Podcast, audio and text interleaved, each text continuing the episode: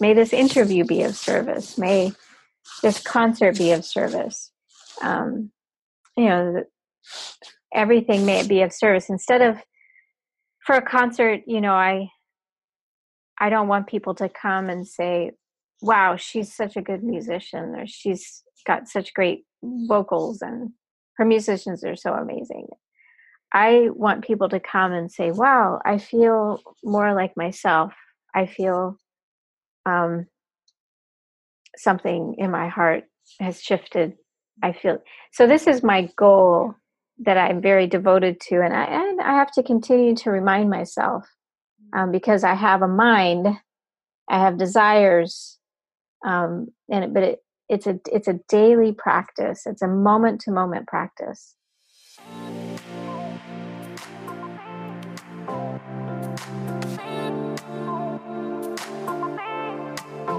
Hallo Herz, schön, dass du eingeschaltet hast. Ich bin Nadine Gerhardt und dieser Podcast mein absolutes Herzensprojekt, um dich zu inspirieren auf deinem ganz individuellen Weg zu mehr Fülle, Liebe und Lebensfreude.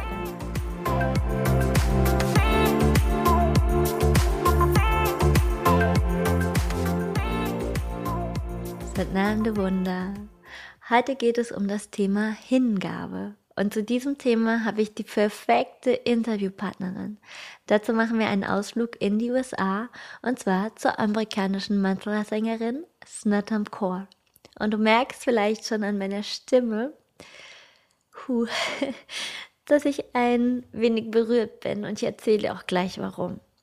Snatam Kaur wurde 2019 für die American Grammy Awards nominiert. Sie zählt zu den weltweit meistgehörtesten Mantrasängerinnen. Ihre Mantra-Version von Ong Namo Gurudev Namo wurde allein auf YouTube, da gibt es mich ja noch Spotify und iTunes und so weiter, über 21 Millionen Mal geklickt. Snatam Kaurs Engelstimme ist unvergleichlich und in ihr schwingt so viel Liebe. Snatam ist in die Kundalini-Yoga- und Sikh-Tradition hineingeboren und daher ist sie auch sehr verbunden mit den Gurumukhi-Mantras, die du immer wieder im Kundalini-Yoga hörst und chantest. Und sie hat mittlerweile 17 Alben produziert. Ihr allerneuestes Album heißt Niranka. Und das wurde vor acht Wochen veröffentlicht. Und das ist so, so herzöffnend. Und ja, warum laufen mir die Tränen? Warum bin ich so berührt? Du darfst wissen, das hier, dieses Interview ist mein aller, aller, allererstes Interview gewesen. Ich hatte noch nicht mal ein Mikro. Da gab es noch nicht mal den Hypersonic Podcast. Er war nur geplant. und wie du weißt, vertraue ich sehr meiner Intuition und höre darauf, wann welche Episode und damit auch welches Interview veröffentlicht werden soll und wo es noch keinen Impuls gibt. Und genau bei diesem Interview gab es lange, lange keinen Impuls. Das Interview war im März 2019. Was soll ich sagen jetzt? What? ja, es war im März 2019. Und ich habe überhaupt nicht verstanden, warum. Also es gab die ganze Zeit keinen Impuls. Bis vorhin. Das Interview mit Snatam fand ein paar Wochen vor einem ausverkauften Konzert in Deutschland statt. Und zwar in Neu-Isenburg, wo ich verrückterweise seit einem halben Jahr wohne. Ich habe Snatam nach dem offiziellen Teil des Interviews erzählt, dass ich mit Freunden auf ihr Konzert komme und dass unsere schwerkranke Freundin Andrea uns begleiten wird. Und wenn du fleißiger Heiter bis Sonic Podcast-Hörer oder Hörerin bist, dann kennst du Andrea. Denn sie ist der eigentliche Grund, warum es diesen Podcast hier überhaupt gibt. Denn sie hat mir von der anderen Seite des Regenbogens metaphysisch immer wieder mitgeteilt, dass es Zeit ist für diesen Podcast hier.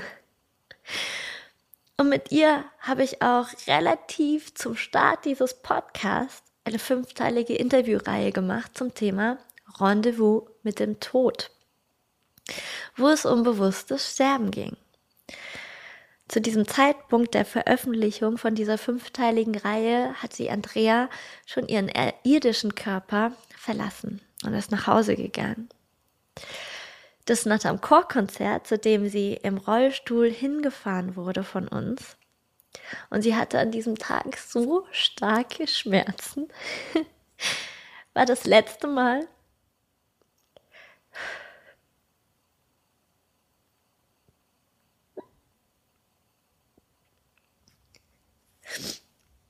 Das war das letzte Mal, als aus dem Krankenhaus bzw. aus dem Hospiz rausgekommen ist. Und das macht dieses Konzert und das Interview von Snatter so besonders. Und an diesem Abend des Konzerts hat sie ein Mantra gespielt. Sie hat natürlich ganz viele Mantras gespielt, ja. Ähm, aber es gab ein Mantra, dieses eine Mantra, Akal. Und Akal ist ein Mantra, was uns daran erinnern möchte, dass wir als Seele unsterblich sind. Und was Sterbende im Sterbeprozess hilft, nach Hause zu gehen. Und Snatam hat an diesem einen Abend eine Version gespielt, die ganz neu war, die keiner kannte und die nicht auf dem Beloved-Album drauf war, was sie vor drei Jahren veröffentlicht hat. Und diese Mantra-Version, die verbindet jede Zelle meines Körpers mit Andrea. Und als ich eben so nebenbei mal bei Snatam vorbeigeschaut habe, habe ich entdeckt, dass sie vor acht Wochen ein ganz neues Album namens Niranka rausgebracht hat. Und rate mal, was Snatam drei Jahre später für ein Mantra in dieses neue Album gepackt hat. Diese eine Mantra-Version von Akal. Und es ist so eine wunderschöne Version. Und wenn du dir jetzt noch bis zum Schluss dieses wundervolle Interview mit Snatam Kaur anhörst, dann, mir läuft so die Nase, dann wird sie unter anderem auch von einem Mantra-Album erzählen. Moment, ich muss mal kurz Pause machen und mir die Nase schneuzen. Sorry. Da bin ich wieder. Also, wenn du dir bis zum Schluss dieses wundervolle Interview mit Snatam Kaur anhörst, dann wird sie unter anderem auch von einem Mantra-Album erzählen, was Frauen unterstützt, die den Wunsch in sich tragen, Mama zu werden. Und das ist die perfekte Überleitung zum kommenden Podcast-Thema am 8.8., nämlich das Thema Kinderwunscherfüllung. Und warum berührt mich das so, so sehr? Es zeigt mir, dass Leben und Tod so nah beieinander sind. Wenn etwas stirbt, kommt etwas Neues. Es ist der Lauf des Lebens. Oder wie wir im Kundalini-Yoga sagen, Sata Ma. Es zeigt mir, dass das Leben so perfekt ist, dass es nichts braucht, dass das Leben genauso, wie es richtig ist, durch dich hindurch wirken möchte, wenn du es zulässt. Du musst dich einfach nur Trommelwirbel Du musst dich einfach nur hingeben. Ich wünsche dir ganz viel Freude und Berührung mit diesem tollen Interview mit Snatam Kaur. I'm very, very happy that we meet each other here. And um, my first question: How did you get to uh, to your task, to your to your calling? Uh, yes, thank you. Um, I, uh, as you said, grew up in the Kundalini Yoga and Sikh tradition, uh, and which um, mantras, sacred chants are a key part of the practice. And I learned at a very young age um, how powerful these chants are to heal and shift energy, uh, to bring joy. Um, and so as I grew up, um, these chants became um, a part of my life, and um, and I developed a very close relationship with them. Mm-hmm. Uh, and then in my late 20s, I became a certified Kundalini yoga teacher. Um, and and there was this shift that happened for me um, in in which um, I transformed, and I wanted to be able to to teach and to give um, these mantras to people, mm-hmm. and I began to see how that was possible um, through the um, teaching of Kundalini Yoga and sharing sacred chants within that medium. Mm-hmm. Um, that was kind of the uh, a, a, very important time in my life. Mm-hmm. Um, and and right around this time as well, I had been inspired by Yogi Bhajan, who is the founder of Kundalini Yoga, and who also brought the Sikh tradition to the West. Um, and he organized these peace prayer days where people would come from all different religions and pray for peace and share their songs of peace from their tradition. And I saw how powerful this was as an act of prayer. And I saw that um, I could, as a Sikh woman, bring my chants out to the world that they could be for people of all walks of life and uh, and that it was important um, to do so um, for the planet and for for bringing peace as my work of peace. So it all became very clear around this time that this was my work. Mm-hmm. So you also teach children, huh? Yes, I do. I've always been um, very drawn to to teaching children. I I just enjoy being around them for one, um, and I learned also from my spiritual teacher, Yogi Bhajan. Uh, I observed him um, through uh, classes and community um, that he would relate to children on a soul to soul level. He wouldn't look down on them as being um, less capable of spiritual growth. And sometimes he was a little bit tough with with kids. Um, he'd challenge them, um, and I found this to be also the case with myself. He looked at me and saw me as a soul. And um, I just was so inspired by this and and um, realized in my own experience of teaching children that when I related to them on the soul to soul level, that all was possible, that I could really convey and teach them concepts from yoga, meditation, um, and the Sikh tradition that would have a lasting impact on their lives, um, give them actual tools, you know, for um, finding their own inner courage, um, dealing with stress like all of us have to. Yeah. Um, there are some very powerful tools uh, within within the Kundalini Yoga and Sikh tradition, and so I felt very called to um, to teach children. And I I made a video, a yoga class video for children oh, wow. uh, to to um, watch and, and do their own yoga practice every day mm. um, called Shanti the Yogi. oh, yeah. great. So, yeah. how do you um, challenge uh, kids, or how did it um, Yogi Bhajan? Is it like more physical or?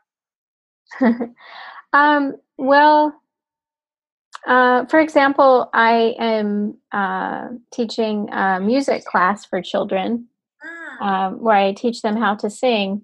And, um, you know, the thing about children is that they are young and um, they have the whole world in front of them uh, and they can do anything that they choose to. Um, so, you know, there was this one little boy in my class. He was kind of the rough and tumble guy. And um, I was teaching a singing class. And um, I asked him to sing. And he looked at me as if I was crazy at first and and so did the other kids like don't you know like he can't sing and and he looked at me like don't you know i can't sing you know and and i i just pushed ahead and i said come on let's hear you and and it was really beautiful because he he actually did sing and he did have that experience.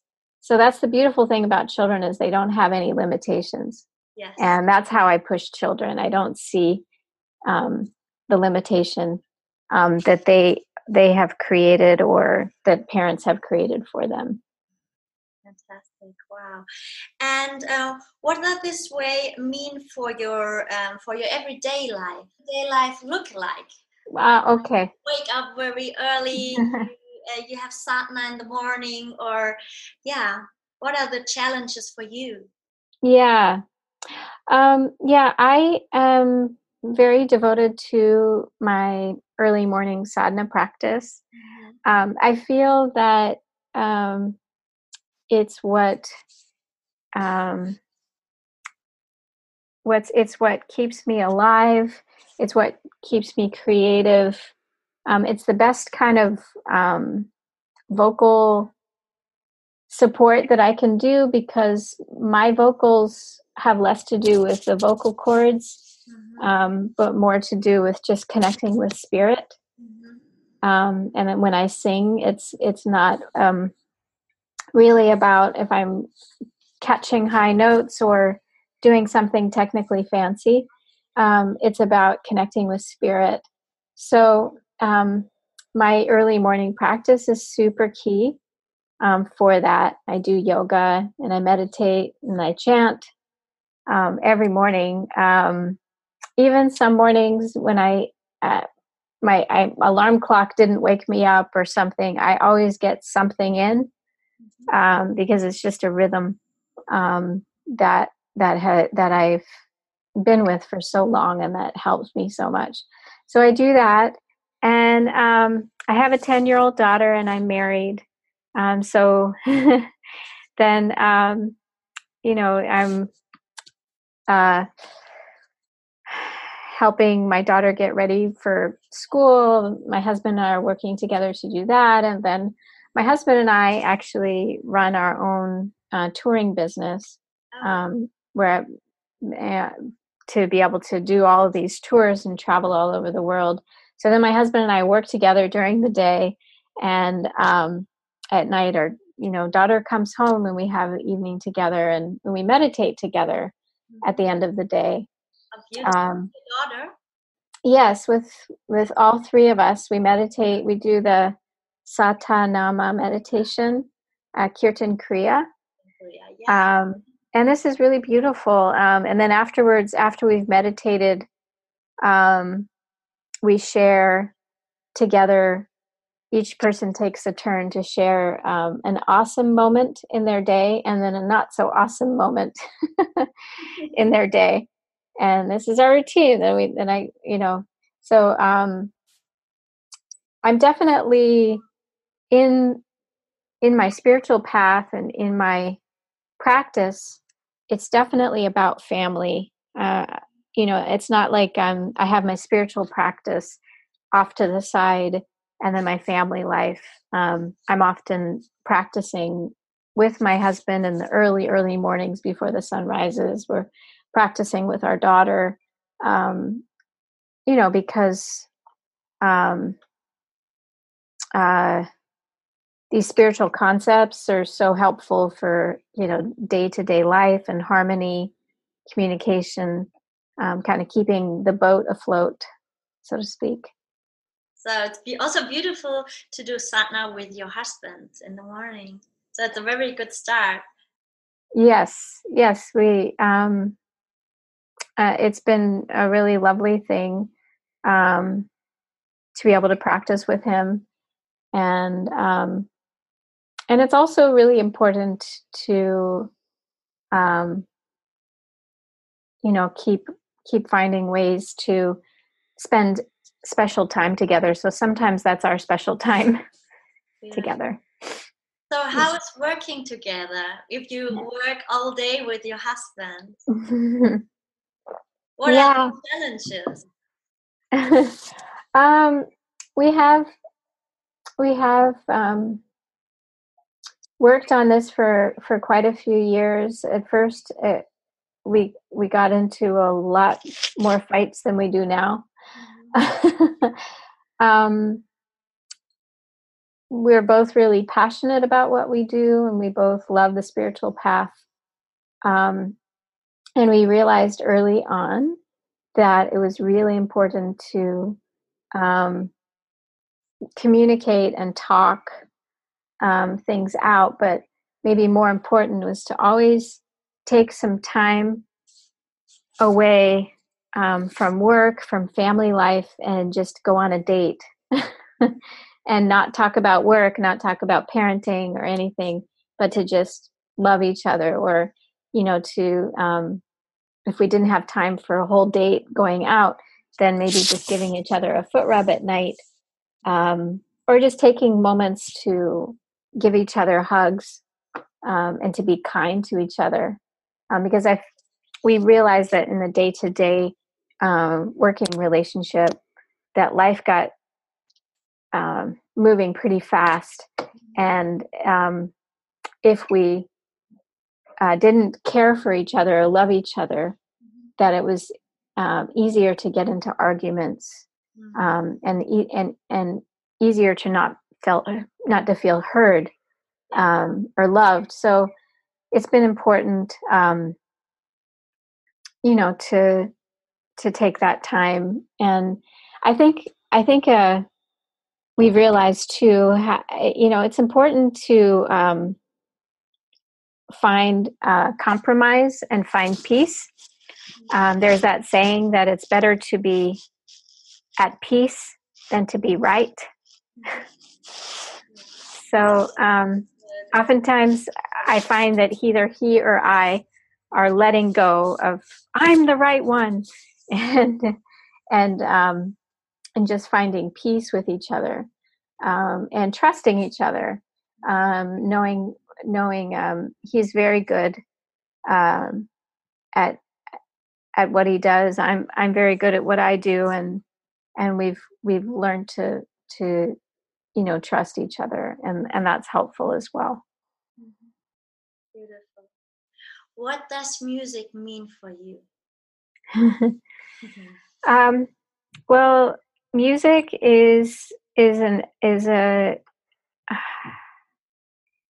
is a language of love it's a universal language. I find that um,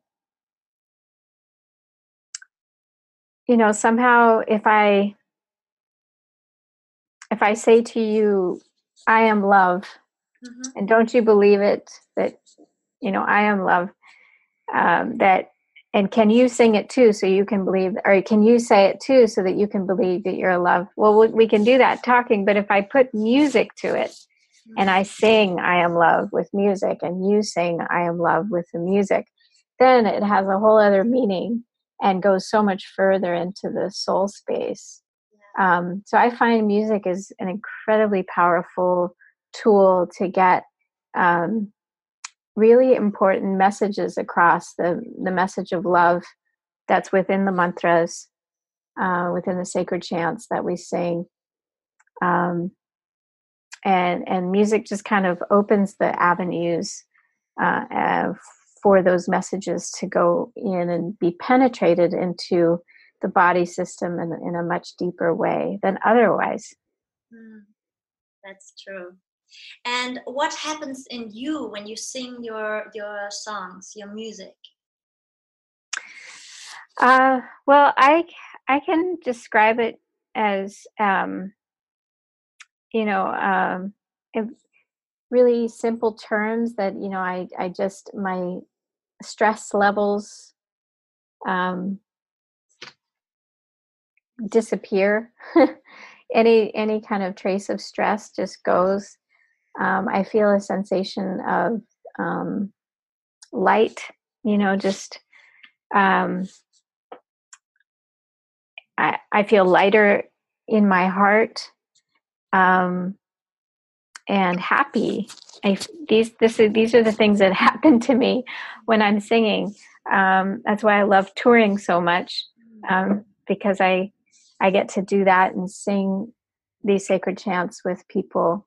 Um, and it's not just singing anything; it's it's the sacred chants I know that are doing this very powerful work um, of um, you know releasing stress and and coming back to i find it's it's about coming back to who we are i don't find that i'm become something different um, or something else um, it's about just releasing the stress releasing the tension going into a more expanded state of awareness into who i am into um, the reality of life and then um, feeling within that um, perception and experience um, feeling then who i am feeling who who what is the self? What is the center of my being? And really it's just about coming back to that. And um and and that's what music and sacred chant does for me. Yeah the feeling who you really are right? Yeah exactly can you feel the um, because you if you are on the stage there are maybe sometimes hundreds or thousands of people. Can you feel uh, this the energy of the people? I feel like i do um, have an experience of the energy of the people as a whole after doing this for so many years. Um, and um, it's not it's more just um, when i'm sitting on stage um, i'm connecting with that group consciousness and having a conversation with that group consciousness. Um, and it feels like um, a good friend. Like i don't if there's like a thousand people there um, and that's again the power of sacred chant and mantra is that it puts you into this universal awareness and consciousness where you're singing to the divine within each person and so um, the divine within each person has a chance to be felt and seen and heard and to me it's kind of like um, uh, coming in contact with a good friend and singing to a good friend and um, listening to a good friend. Um, it becomes very intimate and very close. Is it a difference if you have 10 people with you or like a thousand people? What is the difference for you? Is it goes it deeper when you have thousand people? Um, I mean, sometimes it, it just really depends on um, you know the circumstances of the day the circumstances of life um, you know the this type of chanting that we're doing um, it um, it is basically what's called Shabad Guru. Mm-hmm. Shabad Guru is sound current as teacher, and this comes from this sacred Sikh tradition.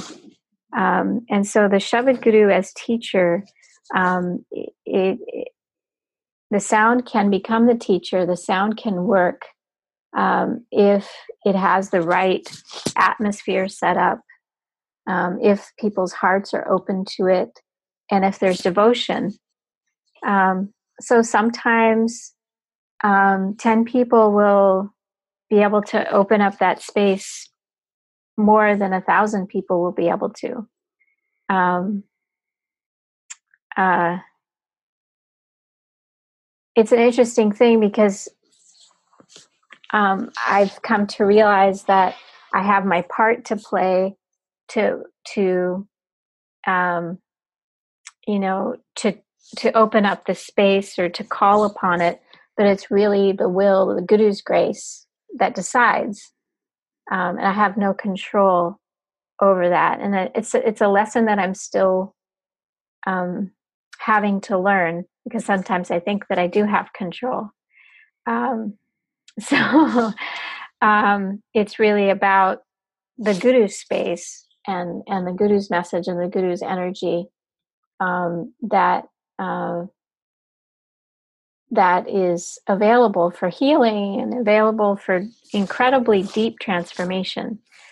But the circumstances all have to be right. And and i've i've been uh, I find that um, with my daily practice and uh, also with um, I, the band that I'm working with, which is a group of incredibly devoted, clear, beautiful people. Um, and then the, the intention, the pr- prayers of everybody who comes to these sacred chants, that that energy of the Shabad Guru space, um, it, it, it usually can can open up um, and uh, and you know i should say i should correct myself. I i do feel that every time these sacred words are sung that that space of shabad guru does open up. Mm. um, it does uh, even if we're idiots and and not aware of it or not honoring it. Um, but the energy does come through. Um, but the more we become aware of it the more we are in tune in our hearts and our minds the more that that healing energy can be made available. And um, i'm i'm in the i teach about this now. It's it's through the shabad guru uh, soul radiance courses that i do with my mother um, because i i find that um, many people aren't aware. Um, they think oh i want to become a good singer. I want to learn these mantras. I want this good energy um, but actually it's it's about the Shabad Guru and and connecting with that mm. um, and and finding the way to to bring that into one's life. So it has nothing to do like I need to have some lessons about singing. It's more the connection. Yeah yeah. And you know it's it goes without saying that if you have those lessons and you learn how to sing or you have lessons you learn how to play um, the guitar or the piano, the all the things will help you for sure. Um, but at the end of the day, and the bottom line is is your spiritual connection, you know, with Shabad Guru and your willingness to to allow it into your life. Okay what means guru for you? Because i think in the as the westerner people sometimes they don't understand what's really what's a guru. Yeah. Well yeah guru means that which brings you into awareness. Um, and uh, oftentimes people think of a guru as a person. And um, the beautiful thing about the sikh tradition which is which is where my music comes from, is that Guru is is um, it manifested within the sacred chants and the poems themselves. And there there was a time when um, there were ten living gurus from the Sikh tradition that lived on the earth plane, um, and the, and they shared incredible teachings, and many of them shared writings, um, poetries, and music. Um, so when the 10th Guru, when he left his physical body before leaving, he actually anointed the guruship into this body of writings from the Sikh masters and also masters of other traditions and faiths. Um, so that became our guru. So we don't bow to any person. Um, we actually bow to the sound vibration um, and and so for me, that's what I'm talking about when I'm talking about Shabad Guru. Shabad is the act of chanting or singing in such a way that there's no ego involved, and then Guru is is tuning into that essence of Guru um, through the teachings of the Sikh tradition. Um, now, granted, um, people can experience um, this energy from from any walk of life, any traditional, um, any any path. Um, but it's just important to to understand the origin um, and the technology, which is very uh, unique and and beautiful. And can you feel how these songs swing out of the world if you have a concert or if you chant alone or something? Yeah, you know, I am in awe of how these chants are going out into the world. Um, it's really beyond any vision that I ever understood um, or ever could imagine. Um, I think that uh, it's given me a lot of understanding in um, that when we follow our heart, we follow the soul. My my heart, my soul guided me to sing these sacred chants and to share and to teach um, them to people in such a way that they could be uplifted.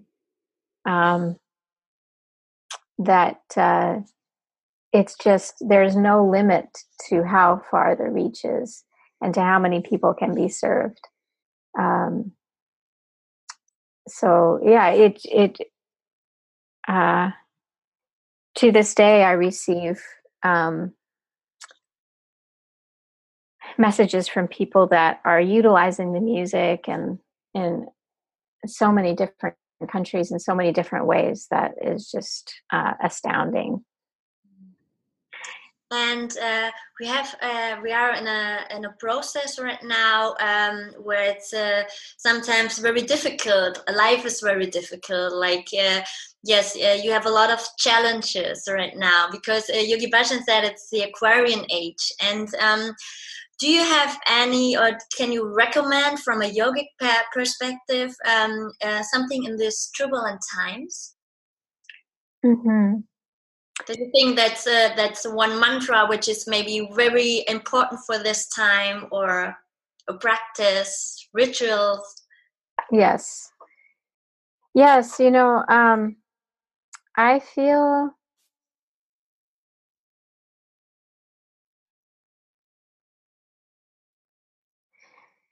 I feel that there's um,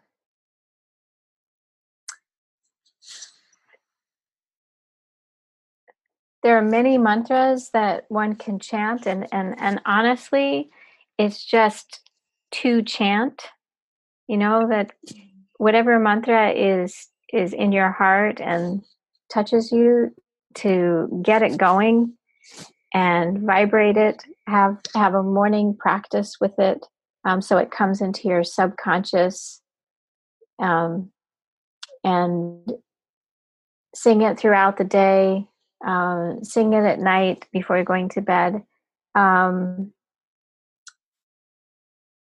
to keep you uplifted, uh, to keep you in a state of just being able to be yourself because there are the, the pressures are intense and extreme.